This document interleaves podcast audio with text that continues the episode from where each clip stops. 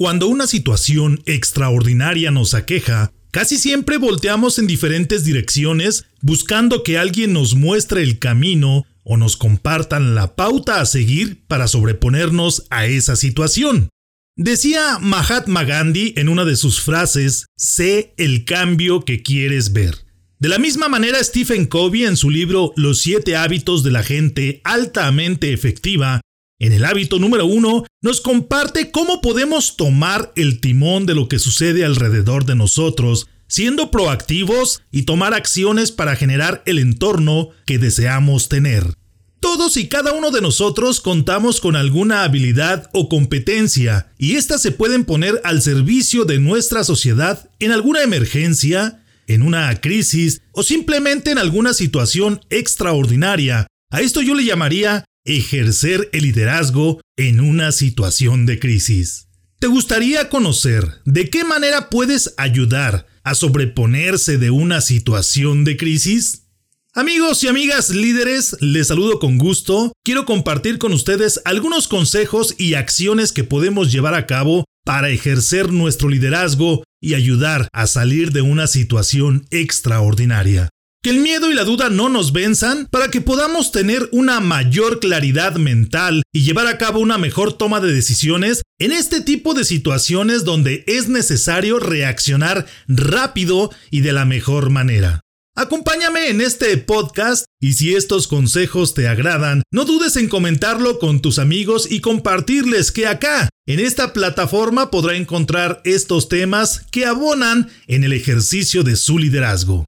Suscríbete, comenta, comparte y practica estas herramientas. Y por favor, no olvides seguirme en mis redes sociales para seguir platicando acerca de este y muchos temas de liderazgo y algo más. Encuéntrame en Facebook e Instagram como Salvador Santoyo Speaker y en Twitter como Salvador Speaker. Bienvenidos al podcast de liderazgo y algo más. Para lograr tus objetivos y ser exitoso en los ámbitos personal y profesional, no es necesario reinventar la rueda. Puedes comenzar aprendiendo de los que ya han logrado el éxito. Recuerda que el liderazgo no se crea ni se destruye, solo se transforma. Infórmate de aquellos que han experimentado situaciones de aprendizaje y desean compartirlas contigo. En el podcast de liderazgo y algo más, te acercamos a los expertos en temas de liderazgo y todo aquello que está relacionado con tu crecimiento y desarrollo en los negocios y por supuesto en el área personal, de tal manera que recibas información, estrategias y pasos a seguir para alcanzar el éxito. Soy Salvador Santoyo, emprendedor, líder y comunicador quiero que caminemos juntos en el fantástico mundo del liderazgo. Acompáñame. Hola, ¿qué tal amigos? Muy buenos días, tengan todos ustedes, gracias por acompañarnos. Hoy hablaremos acerca de un tema que consideramos de suma importancia y es que hemos sido testigos de la crisis que se ha generado no solo en el sector eh, de la salud, sino también en el sector social, es decir, uno refleja acciones o genera que se lleven a cabo acciones en otro rubro y viceversa. Por lo tanto, hoy hablaremos acerca de el liderazgo en una etapa de crisis o el liderazgo en las crisis. ¿Qué hacer? ¿Cómo actuar? ¿Qué se puede llevar a cabo de tal manera que este tipo de temas queden solventados de la mejor manera sin caer precisamente en esa cuestión pandémica que se puede llegar a generar Amigos, hoy estamos con mucho gusto compartiendo micrófonos con Esaú García del Real. Esaú, muy buenos días, ¿cómo estás? Muy bien, mi estimado Salvador, aquí trabajando y compartiendo los micrófonos contigo. Efectivamente, hoy vamos a hablar de un tema que es liderazgo en tiempos de crisis. Veremos un ejemplo que es muy cercano, pero no solamente veremos ese tipo, ese ejemplo, veremos otro tipo de crisis que hemos tenido a lo largo de la vida corporativa o ejecutiva y que en ocasiones nos corresponde a nosotros ver precisamente como líderes cómo trabajar ante este tipo de situaciones. Para comenzar, quisiéramos dejar bien claro dos conceptos de los que vamos a estar hablando. Uno de ellos es el liderazgo y otro de ellos es precisamente una etapa de crisis? ¿Qué se puede considerar una etapa de crisis? Mi estimado Esaú, ¿qué sería para ti una definición de liderazgo enfocada precisamente en, este tema que estamos eh, compartiendo? Sí, gracias, mi estimado Salvador. Efectivamente, primero debemos definir qué es una crisis y como tal podemos definirla muy sencillamente. Es una situación que amerita ciertas acciones de manera instantánea. Es una situación que pone en riesgo cierta seguridad, ya sea una crisis de seguridad personal o que pone en riesgo incluso cuestiones económicas, etcétera. Entonces, el liderazgo es ver cómo vamos a trabajar en este tipo de situaciones o de circunstancias en donde existen diferentes posturas o diferentes puntos que debemos de cuidar y que vamos a ver a lo largo del programa. Claro, y dejar también bien claro que una crisis se puede generar ya sea de una manera sustentada o también en una manera donde se genera precisamente por el miedo, por el temor, por el pánico que se puede generar y son diferentes conceptos. Ella tiene la oportunidad de platicar con una persona acerca de estos términos que se pueden llegar a manejar de una manera errónea y que si se manejan de una manera correcta se puede diferenciar la magnitud de cada uno de ellos. Platicábamos acerca precisamente de estas etapas desde un temor, un miedo, un pánico o tener terror ante algo. Y son diferentes etapas de esa sensación o de ese tipo de emociones que nos llegan a sentir. Y no todo es malo, a final de cuentas cuando hay temor te ayuda a protegerte de alguna situación, pero ya cuando esto se va convirtiendo en miedo, en pánico, en terror, hay algo que ya no suena lógico y te genera que realices acciones incluso que nunca hubieras pensado o nunca tuvieras planeado realizar. Por lo tanto, cuando se genera una crisis puede ser ya sea con un fundamento válido o con la ausencia del mismo. Se debe de contrarrestar precisamente con una actitud de liderazgo, es decir, dejar bien claro qué es lo que está sucediendo, documentarte, pero documentarte precisamente con las fuentes correctas, con las fuentes adecuadas de lo que está sucediendo o con fuentes calificadas, lo podemos llamar de esa manera, para obtener información fidedigna y de primera mano, de tal manera que te genere a ti una mejor toma de decisiones en este aspecto. Por ello, cuando sucede este tipo de crisis, se genera una actitud de liderazgo informado, de liderazgo congruente, de tal manera que se pueda solventar esta etapa y quisiéramos saber un poco más acerca de estas etapas, de estas acciones o de estas situaciones que se pueden generar para contrarrestar una crisis ¿Cuáles serían estas acciones a desarrollar o a tener en cuenta para desarrollarlas desde el punto de vista de liderazgo personal, social, de salud, para poder contrarrestar una etapa de crisis? ¿Qué es lo que pasa aquí? Voy a contar una pequeña historia, mi estimado Salvador, que eh, me gustó mucho cuando la leí y creo que aplica lo que estamos viviendo en este momento, en esta, en esta realidad como tal. Iba un sabio caminando por un sendero cuando se encuentra a una enfermedad que iba acompañada con otra entidad. Y le dice, ¿a dónde vas, enfermedad? No voy a poner nombres para no, ah. no poner para pánico. coronavirus. voy a tal pueblo a matar 500 personas. Dice el sabio, yo no soy quien para detenerte, sigue tu camino. De regreso, se vuelve a encontrar el sabio con estas dos personas y dice, me mentiste, enfermedad. Me dijiste que ibas a matar 500 personas y murieron 5000. Ah, sí, yo fui a matar 500 personas y mi compañero, que es el miedo, mató a las demás. ¿Qué quiere decir esto? Que efectivamente el temor, que es lo que acabamos de hablar, genera que se tomen decisiones de una forma apresurada. Y ahí es donde entra el liderazgo. Es necesario entender cuál es nuestro contexto y cuál es nuestra realidad. Voy a poner otro ejemplo. Esa es la razón por la cual Constantemente las empresas existen capacitaciones sobre cómo actuar ante un terremoto. ¿Por qué? Porque un terremoto es una crisis en ese momento. Por supuesto. Y existen protocolos que se deben de seguir. Los líderes se capacitan y se capacitan también los colaboradores. Sin embargo, el líder tiene una responsabilidad un poco diferente al colaborador. El líder tiene la responsabilidad de hacer presencia, de mantener la calma y de guiar a sus colaboradores a que sigan el procedimiento o el protocolo ante esta situación. Correcto. Asimismo, ante la situación de una epidemia es exactamente lo mismo. Existen protocolos que debemos de seguir y existen fases. Identificar en qué fase está, por ejemplo, México es importante. Una vez que identificamos en qué fase estamos, las recomendaciones de la fase es la que debemos de seguir. En ocasiones empezamos a escuchar noticias y más que noticias empezamos a ver hoy en día en Facebook, en cualquier red, una serie de videos, una serie de imágenes, de memes, donde nos ponen en alerta. Algunos amigos y conocidos de otros países que están viviendo otra realidad nos ponen en alerta y entonces nosotros empezamos a entrar en, en diferentes facetas que ya las mencionaste muy bien y que en ocasiones nos damos cuenta que actuamos con base al miedo en vez de actuar con base a la situación, con base al raciocinio. Aquí es donde entra el liderazgo, Salvador. Aquí exactamente en este punto es donde debemos de ser líderes. Y te voy a poner un ejemplo. Imagina al padre de familia donde sus hijos le admiran, donde sus hijos le toman como la autoridad máxima, como el referente de seguridad, de armonía. armonía, de estabilidad, y que lo vean entrar en pánico ellos van a entrar en pánico. Si, si mi líder, si mi referente está en pánico, algo está sucediendo. Y es ahí donde entra la mayor responsabilidad del líder.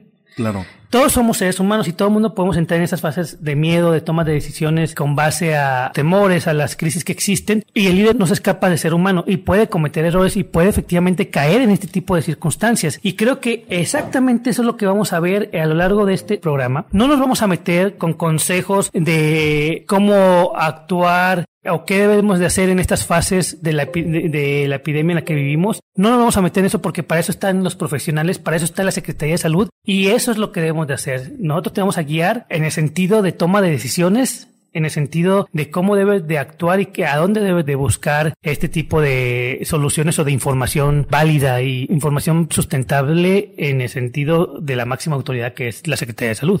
Hablabas de una etapa en la que el líder debe demostrarse armonioso y estable en este tipo de crisis, pero lo que sí es importante resaltar es que debe de haber una acción.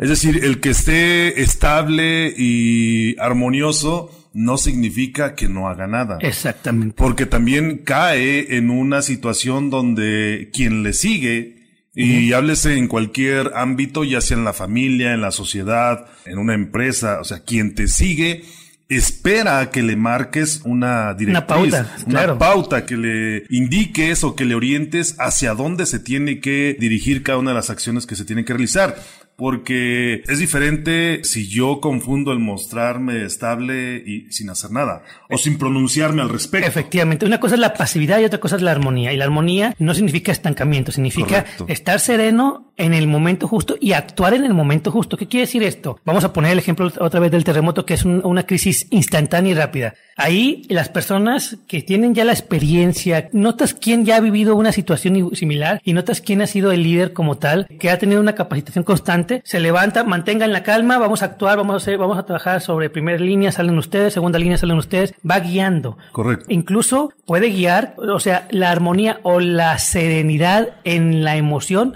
no significa que no pueda elevar la voz. Y en ocasiones lo vemos. Claro. O sea, la persona que toma la batuta, si alguien se está, está teniendo algún paro respiratorio, la persona dice, tú haz esto, tú haz aquello.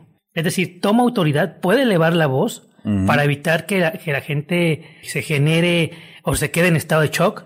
Puede hacer acciones, pero una cosa es hacerlas con una mente clara y otra cosa es hacerlas con el temor. Claro. Y hablabas de un término muy importante que en una etapa de crisis siempre nos vamos a dirigir al líder del equipo y este liderazgo se puede ejercer desde un liderazgo moral hasta un liderazgo otorgado por una autoridad. Efectivamente. Entonces, cuando hay ausencia de un liderazgo, ya sea por autoridad puede surgir un, liderazgo moral. Es decir, está bien, no está el presidente de la empresa, supongamos, o situémonos en un ejemplo de un sismo, no está el gerente o el presidente de la empresa. Bueno, quizá haya alguien que sabemos que es experto en búsqueda y rescate y que es experto en, en manejar este tipo de, de situaciones en riesgo.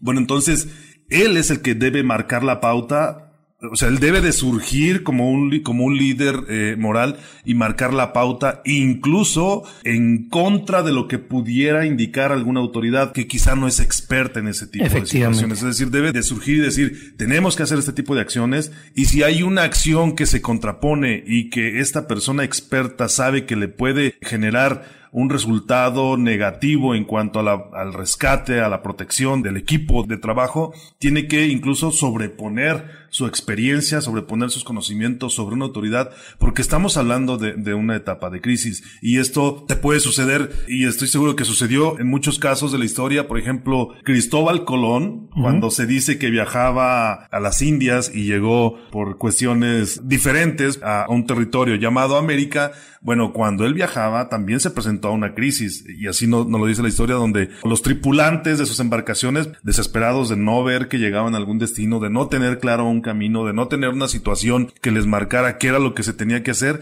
bueno, se amotinaron, incluso al líder, al que era líder por autoridad en ese momento, lo iban a arrojar. Tuvo que surgir en ese momento algún líder moral que calmara los ánimos, que convenciera a las personas para poder soportar o poder trabajar incluso en ese tipo de situaciones. Y esto se puede dar en una empresa, se puede dar en la sociedad, donde incluso si hay algún líder político que no tenga alguna situación que sea capaz de actuar en una, en este tipo de crisis, pues tiene que haber expertos, y hablamos de, de una epidemia en la que estamos viviendo, bueno, tendrá que haber expertos, epidemiólogos, que nos indiquen precisamente cómo actuar. Es decir, no debemos de seguir cualquier instrucción que se pueda dar. Debemos de, de atender precisamente la información de las personas que conocemos que son expertas, que conocemos que actuarán siempre en buena fe para proteger a las personas, ya sea las personas o los patrimonios, dependiendo de la situación, en una etapa de crisis. Toda este, esta introducción, amigos, todo este ejemplo, este contexto que estamos dando, no es solamente para decirte, en el caso específico del, del coronavirus, que es lo que estamos trabajando en este momento, esta realidad, no es decirte, por ejemplo, muchachos, no pasa nada, ustedes tranquilos, no, al contrario.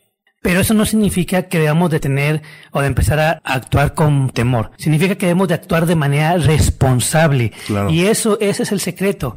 ¿Qué quiere decir esto? El miedo, el pánico, el temor no son negativos en realidad. Son mecanismos de defensa que tenemos. Te ponen en alerta. Pero el secreto no es no sentirlo porque no somos seres insensibles. El secreto es manejarlo adecuadamente. Es una emoción y recuerda que existe lo que se llama inteligencia emocional y gestión de las emociones. Es manejarlo adecuadamente. El, sentido de alerta te va a permitir entonces estar siempre en ese estado, en el estado de, de alerta. ¿Qué es lo que podemos hacer en este momento en México? Algo muy simple. Seguir las indicaciones. Correcto. Día con día. El estado de alerta te va a permitir recordar que diario te debes de lavar las manos en todo momento. Si antes te olvidaba lavarte las manos porque te tocaste el rostro, hoy lo vas a hacer constantemente, ¿no? Es decir, ahí es donde funciona el sentido de alerta. Hablábamos acerca de, diferentes escalas en este término que, que, es el miedo, el pánico y el terror. Cuando hay un temor, te despierta ese sentido de alerta y sabes que algo puede suceder. Y es como hablábamos, voy a tomar el ejemplo de lo que platicábamos acerca de esta situación. Si tú ves a un perro que no conoces, se genera un temor y ese temor te despierta el sentido de alerta. Es decir, tienes que estar preparado para actuar rápidamente en caso de que algo suceda con este perro. Pero cuando este perro ya ladra o te gruñe o se te queda viendo, esa etapa se convierte ahora en miedo, donde tú ya estás a punto de actuar. Es decir, ya no solo estás preparado, sino ya estás pensando en actuar, en hacer algo, eh, en ir más allá. Pero si este perro gruñe, ladra y se te acerca, ya entras en pánico. Entonces ahí ya tiendes a alejarte, comienzas a, ejecutar esta acción.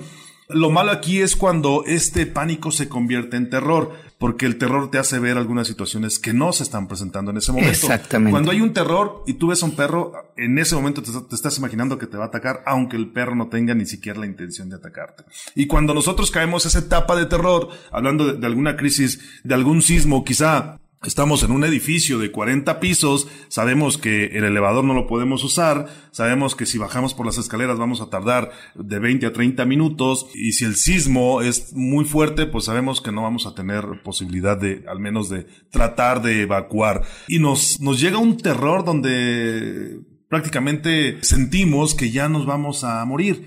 Incluso se llegan a cometer acciones desesperadas donde hay gente que ha saltado del piso 30, del piso 20 por las ventanas porque no quieren verse en la situación que se puede generar. ¿Y qué creen? Resulta que fue un sismo tranquilo, que no hubo desastres, pero hay personas que se imaginaron, se, aterraron de esa situación y, y, quisieron incluso terminar con ese sufrimiento antes incluso de que se llevara a cabo. Claro. Y es lo que sucede en muchas etapas de crisis que se generan llamémoslo así, un tanto infundadas.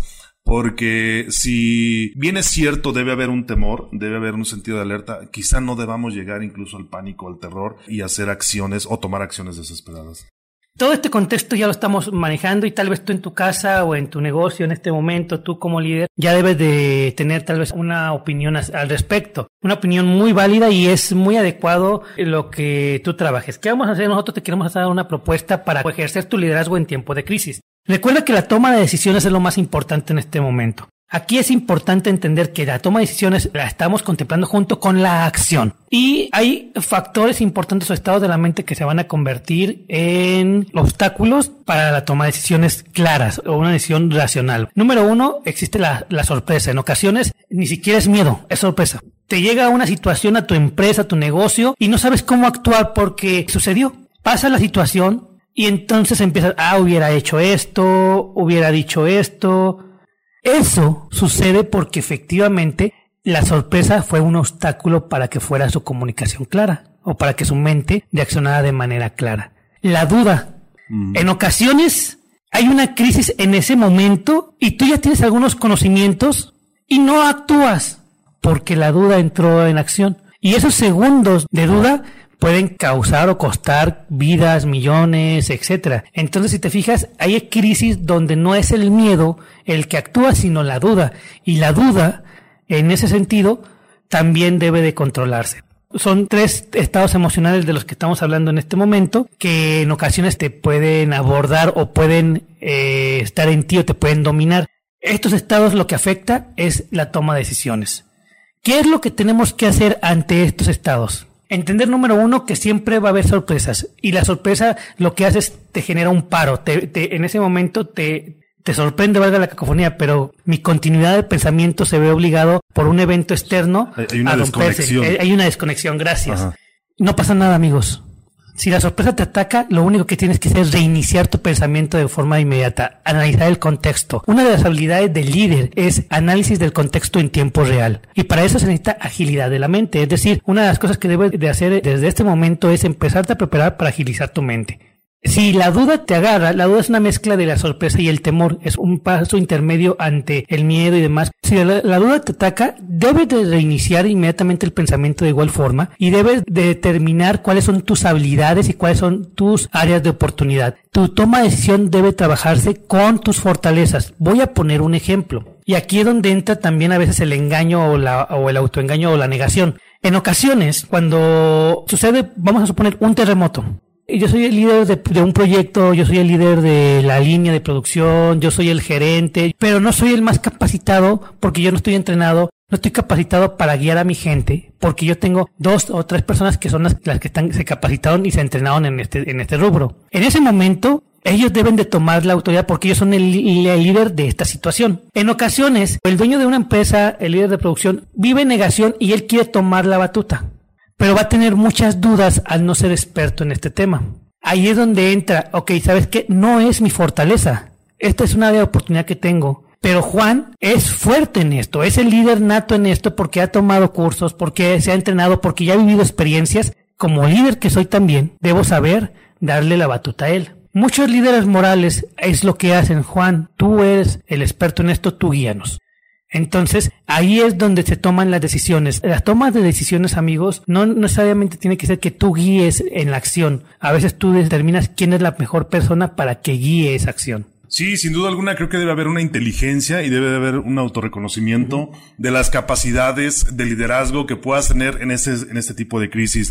Es decir, si yo soy un médico y hay una crisis epidemiológica o hay una crisis de salud en ese momento, pues yo tengo que reconocer que soy el más indicado en ese momento para dirigir las acciones que se deban llevar a cabo. Pero si yo soy doctor y hay una crisis donde se genere un sismo, por ejemplo, y estamos en un edificio con una gran cantidad de pisos, bueno, en ese momento quizá habrá alguien con una mayor experiencia en búsqueda y rescate, en protección civil. Entonces tengo que, como mencionabas, tengo que reconocer que en ese momento no puedo yo dirigir las acciones o las actividades, debe de ser una persona que tenga esos conocimientos. Habrá un momento en que quizá haya personas heridas, haya personas que necesitan atención médica, entonces ahí es donde yo debo participar de manera activa en ese pequeño mundo dentro de una crisis, dentro de una macrocrisis, por llamarlo de alguna manera. Entonces ahí sí yo soy el que dirige las acciones y ahí sí tengo que ayudarme de otras personas. Y aquí llegamos a precisamente un concepto muy importante que es dentro de una crisis mayor o dentro de una macrocrisis hay pequeñas microcrisis. Efectivamente. Y es donde tienes que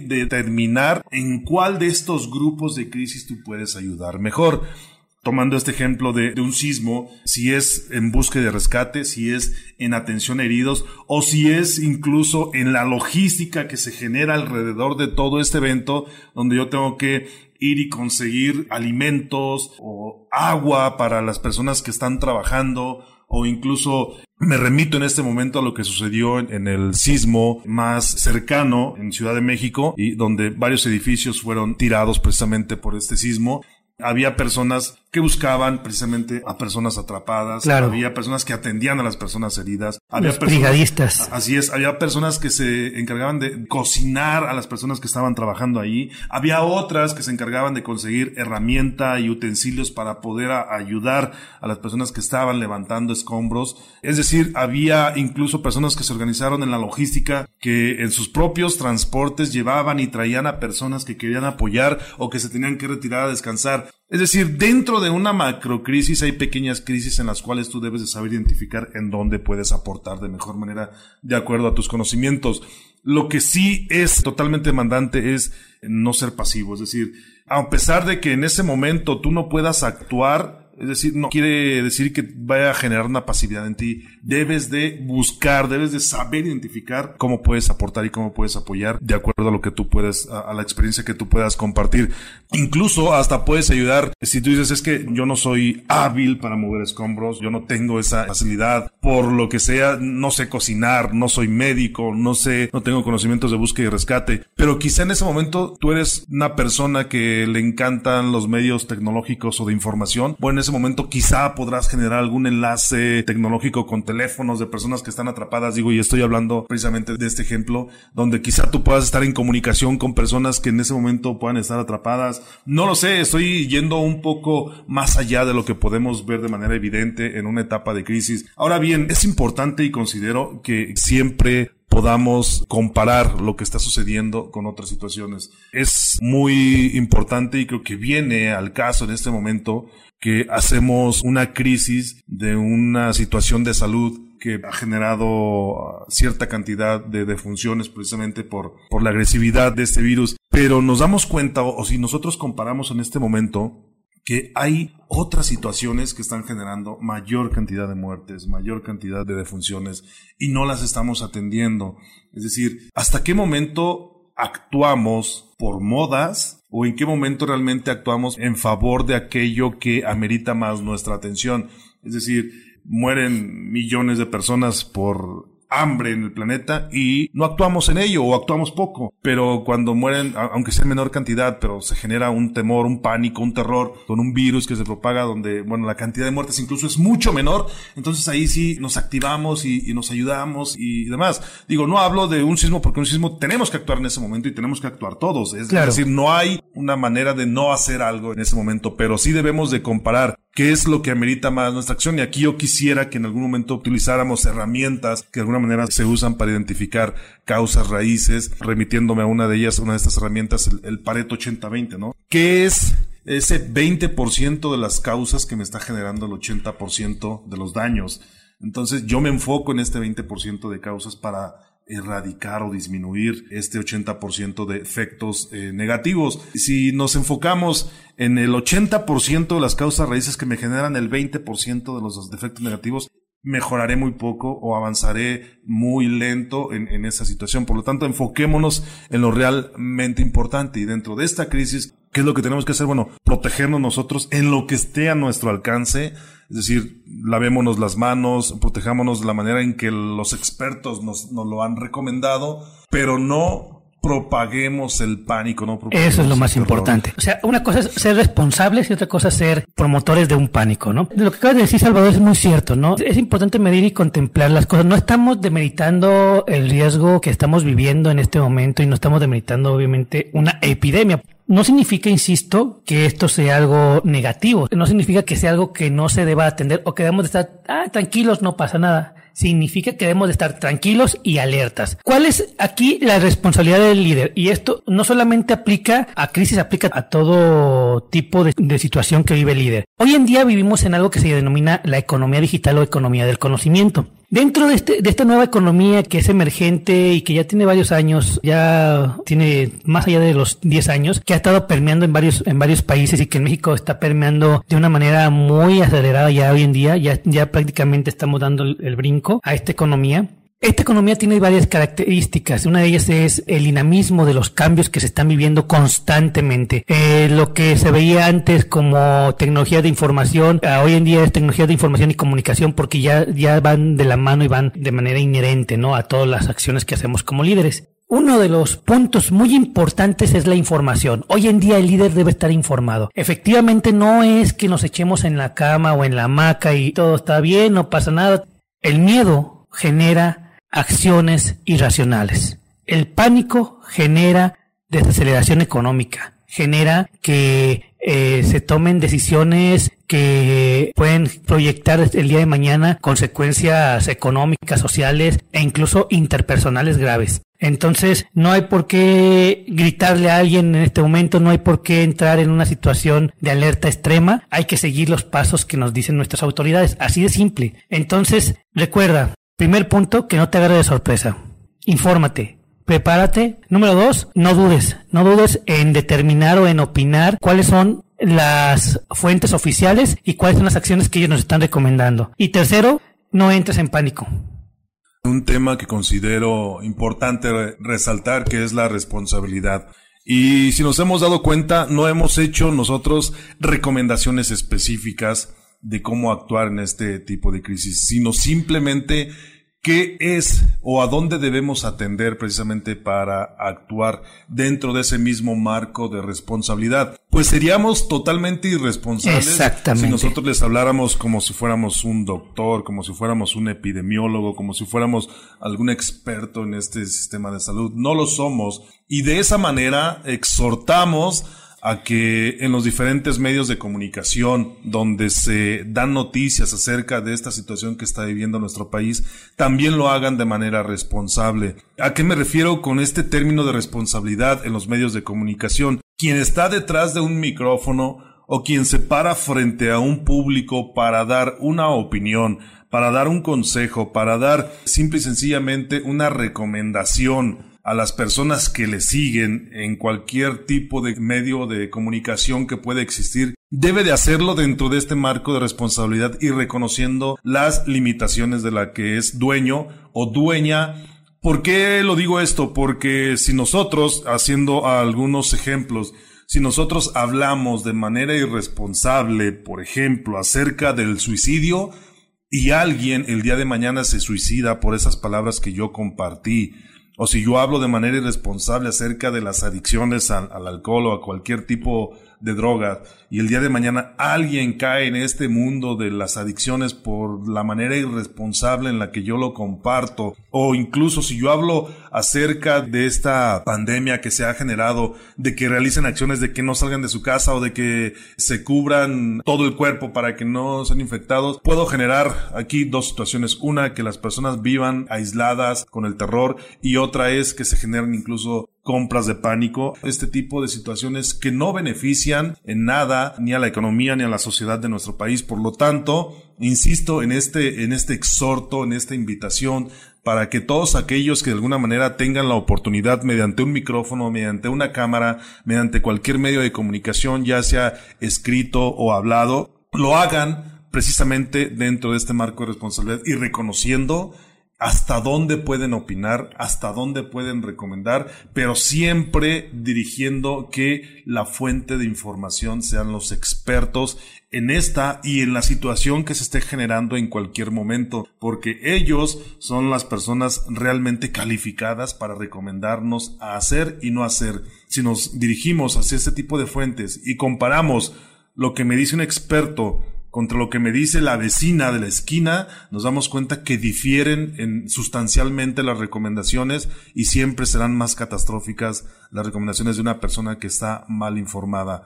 También, para las personas que somos de a pie, que no estamos detrás de un micrófono, detrás de una cámara, el mundo de la información, como mencionabas, Esaú, es tan rápido y tan instantáneo que me va a llegar información, miles de informaciones a mi celular por la vecina, por el primo de un amigo, por algún familiar, por cualquier persona me van a llegar recomendaciones o van a decir que ya se murieron 10 personas en la ciudad que está a un lado o que eh, hay 100 personas aisladas en otra ciudad que está cerca de donde vivo. No hagan caso a estos avisos y por favor eviten la propagación de los mismos estos casos de pánico, de terror, se van a terminar si yo dejo de compartirlos. Así es que actuemos, creo que esa es una palabra que desde mi perspectiva debiéramos practicar en este tipo de crisis, que es actuar con responsabilidad. Nuestro objetivo principal era pronunciarnos al respecto de lo que estamos viviendo. Así es que lo único que recomendamos es guarden la calma, infórmense adecuadamente, actuemos de manera responsable, pero también actuemos de manera preventiva. Hoy vimos ejemplo de liderazgo en una crisis y debemos de tener en cuenta que no existe un solo tipo de crisis. Existen crisis que requieren atención inmediata, como un sismo, lo hemos hablado. Existen crisis como la que estamos viviendo. Vemos que la toma de decisiones y las acciones a ejercer como líder son diferentes y eso debemos de tener en cuenta. Hay situaciones que deben de tener toda tu atención y todo tu enfoque para accionar de manera constante y rápida. Y para eso hay que prepararse también. Ejemplo, claro, sismos, incendios, incendios, etcétera. Y hay eh, crisis que son a mediano y corto plazo, ¿no? Una muerte anunciada de una empresa por eh, entrar en estado de quiebra es una crisis que se va a ir tomando decisiones de manera paulatina. La información adecuada es poder con responsabilidad. Es decir, eh, debemos de obtener información, pero debemos de identificar claramente cuáles son las fuentes adecuadas de las cuales podemos confiar para poder obtener esa información. Basado en esto y ahondando un poquito en lo que nos platicabas, Esaú, hay protocolos casi para todo tipo de crisis y debemos de saberlos identificar. Si tenemos la oportunidad, porque así lo veo yo, de experimentar hoy en día este tipo de crisis, debemos de documentarnos qué es lo que tenemos que hacer, cómo lo debemos de llevar a cabo, porque estoy seguro que no va a ser, no es ni la primera ni será la última ocasión en la que tengamos esta oportunidad de vivir este tipo de situaciones. Entonces, si nos documentamos y nos informamos qué es lo que debo hacer y cómo debo actuar en este tipo de situaciones, creo que estaré mejor preparado para poder llevar a cabo las acciones que deba de, de solventar cuando sucede y cuando estamos inmiscuidos en este tipo de crisis, nuestra claridad mental no es la suficiente como para saber tomar una decisión adecuada. Pero si nosotros ya conocemos el protocolo, si no nos prestamos a una emoción o alguna sensación de sorpresa, de miedo, de pánico, de terror que me demande hacer algo, tranquilo, ya sé cuál es el protocolo que se debe seguir y tendré que seguirlo porque son protocolos probados y comprobados que nos traerán mejores resultados en este tipo de situaciones. Así es que amigos, actuemos precisamente de manera ordenada, informémonos de manera responsable y de esa manera estoy seguro que saldremos no solo de este,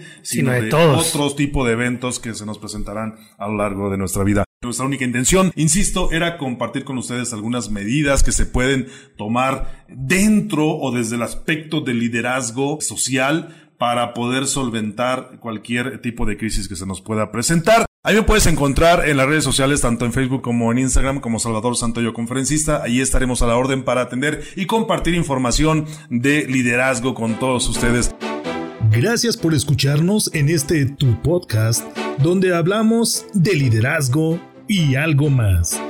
Ayúdanos a que este podcast llegue a más personas que lo necesitan. Comparte, califícanos con 5 estrellas, comenta y compártenos todas las dudas que tengas acerca de este tema. Eso nos permitirá compartir contigo más conocimiento y herramientas de liderazgo útiles para tu negocio y por supuesto para tu ámbito personal. Yo soy Salvador Santoyo. Nos escuchamos en el próximo podcast.